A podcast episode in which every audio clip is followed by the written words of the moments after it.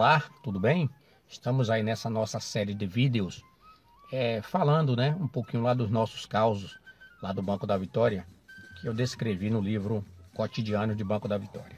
Agora eu vou fazer uma sinopse de um texto que tem lá no nosso livro que fala exatamente sobre o forró de Dona Raquel. Dona Raquel morava aí na rua São João e o forró da casa de Dona Raquel era, por certo, o mais famoso do Banco da Vitória. A casa de Dona Raquel era uma casa bem pequena e no máximo cabiam ali oito casais, no máximo, mas normalmente tinha na porta de Dona Raquel 600, 800 pessoas para participar do forró. Então, por conta disso, tinha um porteiro, tinha um cidadão que tomava conta para deixar as pessoas dançarem na sala de Dona Raquel. A maioria ficava na rua. E lá na casa de Dona Raquel tinha uma coisa interessante também, é que não podia andar, entrar armado. Naquela época, o povo que andava armado chegava pelo beco, ia lá no fundo, chamava a dona Raquel, dava o revólver, a faca, o punhal, a espingarda, o facão.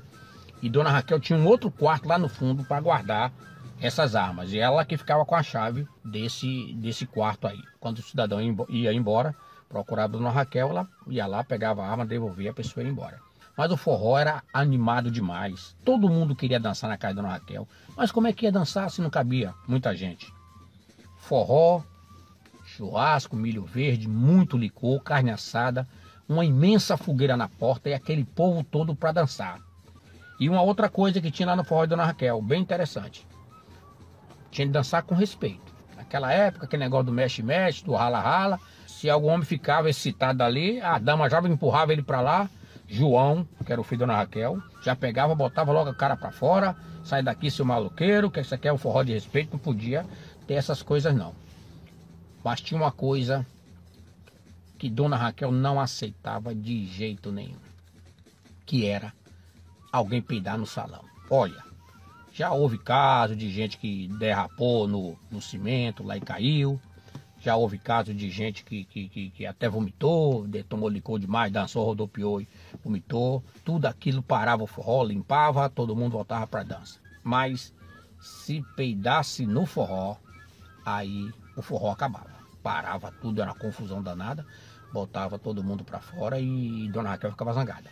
Por sinal, tinha uma mulher aí no Banco da Vitória que toda vez que ela ia lá dançar lá no forró lá de Dona Raquel, Dona Raquel não deixava não. O porteiro já sabia, falava, fulana de tal não pode entrar aqui, porque se ela entrar aqui, ela vai peidar. Ela é famosa peida no salão. E aí não deixava ela entrar. Você quer saber o nome dessa pessoa que era proibida de entrar lá na casa da Dona Raquel e dançar o forró? Porque gostava de peidar no salão? O nome dela está lá no livro Cotidianos de Banco da Vitória. Um forte abraço e até breve.